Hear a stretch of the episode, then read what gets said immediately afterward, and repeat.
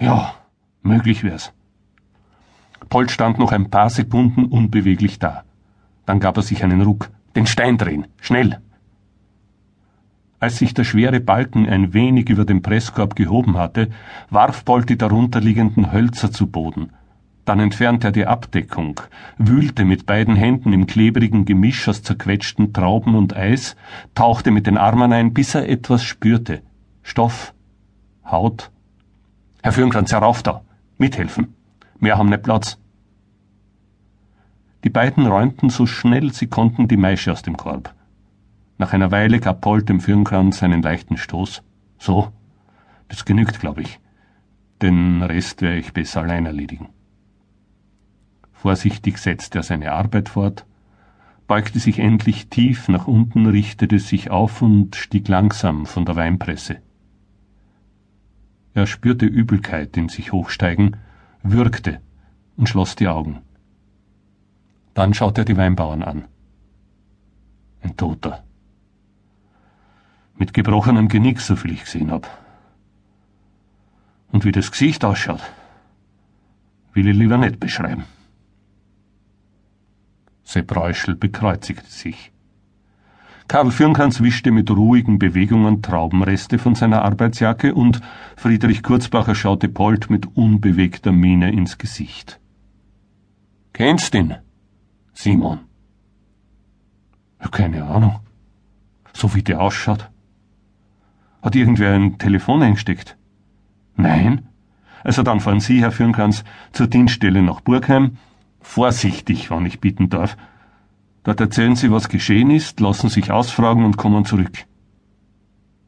Der Weinbauer verließ wortlos das Presshaus. Kurzbacher hatte seine dick gefütterte Jacke ausgezogen und hielt sie Polt hin. Da hast. Zieh das nasse Zeug aus, Simon. Und dann gehen wir in den Keller. Da ist wärmer. Der Karl wird schon nichts dagegen haben.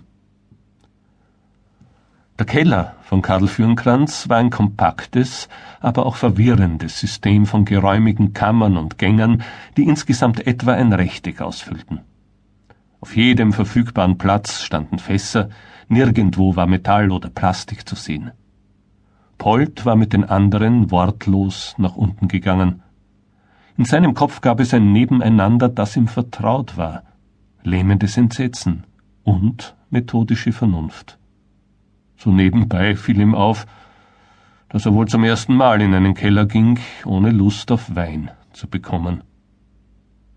Hier unter der Erde umfing ihn fast so etwas wie Wärme, und er dachte daran, wie oben im eiskalten Presshaus die Maische und ein toter Körper allmählich zu einer kompakten Masse gefrieren würden. Das gibt's nicht. Das alles, sagte er irgendwann wie zu sich selbst. Dann schaute er die Weinbauern an. Wie kommt ein Mensch in einen Presskorb? Wer könnte es sein? Schweigen. Hat der Fürnkans Helfer gehabt? Friedrich Gurzbacher hob die Schultern dann und wann, Nachbarn, Bekannte, so wie heute, war mehr für sich allein. Hat ihm ganz gut gepasst, glaub ich. Ja, und der Sohn, der Martin, ist wohl nicht so für ein Weinbau? Hast recht, Simon. Leider. Sepp Reuschel, der neugierig im Keller umhergegangen war, kam jetzt näher. Haben Sie die Frau Fürnkranz noch gekannt, Herr Bolt? Aha, so gut wie nicht. Ist früh gestorben, nicht wahr? Viel zu früh.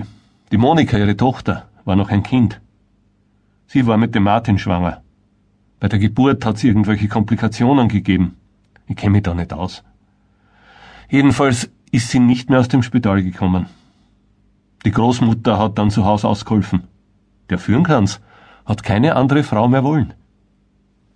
Und die Monika? Wo ist die heute? Hat weggeheiratet. Irgendwo hin.